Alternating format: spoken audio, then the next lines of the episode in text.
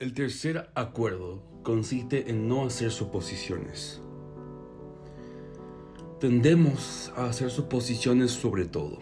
El problema es que al hacerlo, creemos que lo que suponemos es cierto. Juraríamos que es real. Hacemos suposiciones sobre lo que los demás hacen o piensan. No lo tomamos personalmente. Y después lo culpamos y reaccionamos enviando veneno emocional con nuestras palabras. Este es el motivo por el cual siempre que hacemos suposiciones nos buscamos problemas. Hacemos una suposición, comprendemos las cosas mal, nos las tomamos personalmente y acabamos haciendo un gran drama de nada. Toda la tristeza y los dramas que has experimentado tenían sus raíces en las suposiciones que hiciste y en las cosas que te tomaste personalmente.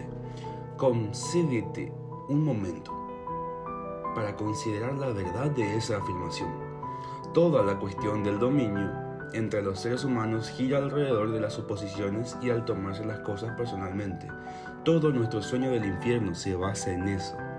Producimos mucho veneno emocional haciendo suposiciones y tomándonos personalmente. ¿Por qué? Por lo general, empezamos a chismorrear a partir de nuestras suposiciones. Recuerda que chismorrear es nuestra forma de comunicarnos y enviarnos venenos de uno a otra persona en el sueño del infierno. Como tenemos miedo de pedir una aclaración, hacemos suposiciones y creemos que son ciertas. Después, las defendemos e intentamos que sea otro el que no tenga razón. Siempre es mejor preguntar que hacer una suposición, porque las suposiciones crean sufrimiento. El gran mitote de la mente humana crea un enorme caos que nos lleva a interpretar y entender mal las cosas. Solo vemos lo que queremos ver y oímos lo que queremos oír. No percibimos las cosas tal y como son. Tenemos la costumbre de soñar sin basarnos en la realidad. Literalmente inventamos las cosas en nuestra imaginación. Como no entendemos algo, hacemos una suposición sobre su significado. Y cuando la verdad aparece, la burbuja de nuestro sueño estalla y descubrimos que no era en absoluto lo que nosotros creíamos. Un ejemplo. Andas por el paseo y ves a una persona que te gusta. Se da la vuelta hacia vos. Te sonríe y después se aleja. Solo con esa experiencia puedes hacerte muchísimas suposiciones. Con ellas es posible crear toda una fantasía y tú verdaderamente quieres creerte la fantasía y convertirla en realidad. Empezás a creer un sueño completo a partir de tus suposiciones y puede que te lo creas. Realmente le gusto a esa chica o a ese chico. A partir de eso, en tu mente empieza una relación entera. Quizás en tu mundo de fantasía hasta llegues a casarte con esa persona. Pero la fantasía está en tu mente, en tu sueño personal. Hacer suposiciones en nuestras relaciones significa buscarse problemas. A menudo suponemos que nuestra pareja sabe lo que pensamos y que no es necesario que le digamos lo que queremos. Suponemos que hará lo que queremos porque nos conoce muy bien. Si no hace lo que queremos, que, es lo que debería ser, nos sentimos realmente tristes y decimos, deberías haber sabido porque me conoces. Otro ejemplo Decidís casarte y supones que tu pareja ve el matrimonio de la misma manera que tú. Después, al vivir juntos, descubres que no es así. No. Eso crea conflicto, mucho conflicto. Sin embargo, no intentas clarificar tus sentimientos sobre el matrimonio. El marido regresa a casa del trabajo. La mujer está furiosa y el marido no sabe por qué. Quizás sea porque la mujer hizo una suposición. No le dice a su marido lo que quiere porque supone que él conoce tan bien, lo conoce tan bien, que ya lo sabe, como si pudiese leer su mente. Se disgusta porque él no satisface sus expectativas. Hacer suposiciones en las relaciones conduce a muchas disputas, dificultades y malentendidos con las personas que supuestamente amamos. En cualquier tipo de relación podemos suponer que los demás saben lo que pensamos y que no es necesario que digamos todo lo que queremos.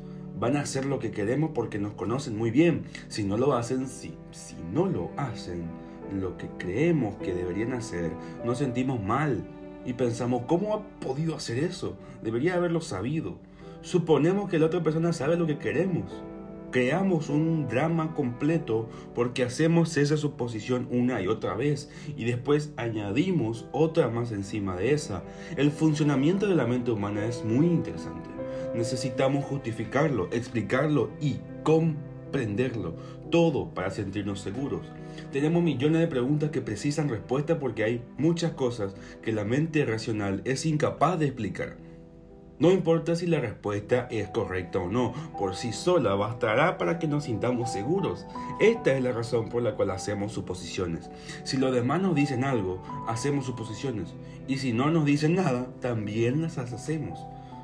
También las hacemos para satisfacer nuestra necesidad de saber y reemplazar la necesidad de comunicarnos. Incluso si oímos algo y no lo entendemos, hacemos suposiciones sobre lo que significa y después creemos en esa suposición. Hacemos todo tipo de suposiciones porque no tenemos el valor de preguntar. La mayoría de las veces hacemos suposiciones con gran rapidez y de una manera inconsciente porque hemos establecido acuerdos para comunicarnos de esa forma. Hemos acordado que hacer preguntas es peligroso y que la gente que nos ama debería saber lo que queremos o cómo nos sentimos. Cuando creemos algo, suponemos que tenemos razón hasta el punto de llegar a destruir nuestra relación para defender nuestra posición. Suponemos que todo el mundo ve la vida del mismo modo que nosotros, porque así debería ser. Suponemos que los demás piensan, sienten, juzgan y maltratan como nosotros lo hacemos. Esta es la mayor suposición que podemos hacer y es la razón por la cual no podemos librarnos del miedo. Y por eso nos da miedo ser nosotros mismos ante los demás. Porque creemos que nos van a juzgar, nos van a convertir en sus víctimas, nos maltratarán y nos van a culpar como nosotros mismos lo hacemos. De modo que incluso antes de que los demás tengan la oportunidad de rechazarnos, nosotros ya nos rechazamos a nosotros mismos. Así es como funciona la mente humana. También hacemos suposiciones sobre nosotros mismos. Y esto crea muchos conflictos internos. Por ejemplo, supones que eres capaz de hacer algo y después descubres que no lo eres. Te sobreestimas o te subestimas a ti mismo porque no te has tomado el tiempo necesario para hacerte preguntas y contestarlas.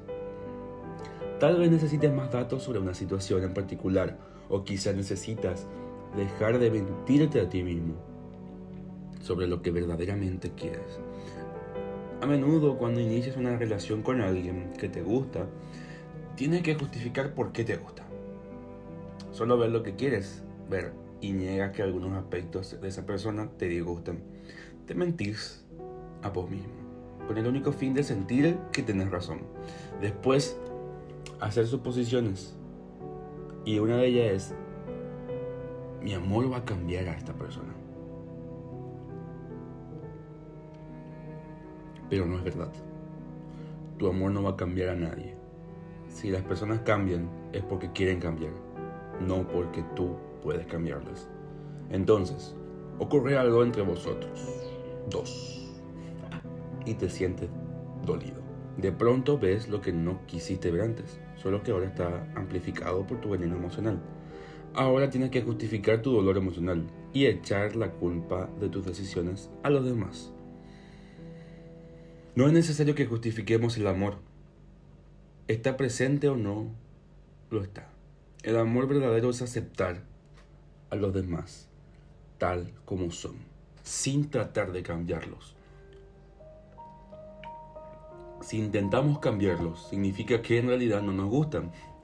Por supuesto, si decidís vivir con alguien, si llegas a ese acuerdo, siempre será mejor que esa persona sea exactamente como vos crees que sea. Encontrar a una, alguien que no tenga que cambiar en absoluto. Resulta mucho más fácil encontrar a alguien que ya sea como vos crees que sea que intentar cambiar a una persona. Además, ese alguien debe quererte tal como eres para no tener que hacerte cambiar en absoluto. Si otras personas piensan que tienes que cambiar, eso significa que en realidad no te aman tal y como sos. ¿Y para qué estar con alguien si vos no sos tal y como esa persona quiere que sea? Debemos ser quienes somos, de modo que no tenemos que presentar una falta de imagen si me amas tal como soy. Muy bien, tómame. Si no me amas tal y como soy, muy bien adiós. Búscate otro. Quizás suene duro, pero este tipo de comunicación significa que los acuerdos personales que establecemos con los demás son claros e impecables.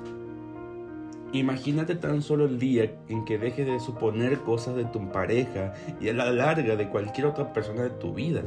Tu manera de comunicarte va a cambiar totalmente y tus relaciones ya no van a sufrir más a causa de conflictos creados por suposiciones equivocadas. La manera de evitar las suposiciones es preguntar. Asegúrate de que las cosas te queden claras. Si no comprendes alguna, ten el valor de preguntar hasta clarificarlo todo lo posible. E incluso entonces no supongas que lo sabes todo sobre esa situación en particular. Una vez escuches la respuesta, no tendrás que hacer suposiciones porque vas a saber la verdad. Asimismo, encuentra tu voz para preguntar lo que quieres. Todo el mundo tiene derecho a contestarte sí o no, pero vos siempre tenés el derecho a preguntar, del mismo modo que todo el mundo tiene derecho a preguntarte y tú tienes el derecho de contestar sí o no. Si no entiendes algo, en lugar de hacer una suposición, es mejor que preguntes y que seas claro. El día que dejes de hacer suposiciones, vas a comunicarte con habilidad y claridad. Libre de veneno emocional. Cuando yo no haga suposiciones, tus palabras se van a volver impecables. Con una comunicación clara, todas tus relaciones van a cambiar, no solo la que tienes con tu pareja, sino también todas las demás. No será necesario que hagas suposiciones porque todo se va a volver más claro. Esto es lo que yo quiero y esto es lo que vos querés. Si nos comunicamos de esta manera, nuestras palabras se van a volver impecables. Si todos los seres humanos fuésemos capaces de comunicarnos de esta manera, con la impecabilidad de nuestras palabras, no habría guerras, ni violencia, ni disputas. Solo con que fuésemos capaces de tener una comunicación buena y clara, todos nuestros problemas se, se resolverían. Este es el tercer acuerdo no hagas suposiciones. Decirlo es fácil, pero comprenderlo y decir, comprendo que hacerlo es difícil. Es porque muy a menudo hacemos exactamente lo contrario. Tenemos todos esos hábitos y rutinas de los que ni tan siquiera somos conscientes.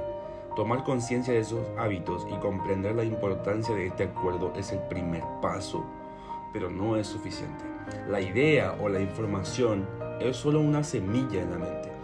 Todo esto que yo te estoy diciendo es una semilla que se planta en tu mente.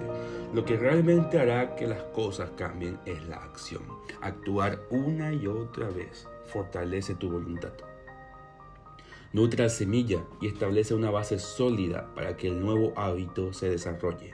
Tras muchas repeticiones, estos nuevos acuerdos se van a convertir en parte de ti mismo y verás cómo la magia de tus palabras hará que dejes de ser un mago negro para convertirte en un mago blanco. Un mago blanco utiliza las palabras para crear, dar, compartir y amar. Si haces un hábito de este acuerdo, transformarás completamente tu vida. Cuando transformas todo tu sueño, la magia aparece en tu vida. Lo que necesites te llega con gran facilidad porque el Espíritu se mueve libremente en ti. Esta es la maestría del intento, del Espíritu, del amor, de la gratitud y de la vida. Este es el objetivo del Tolteca. Este es el camino hacia la libertad personal.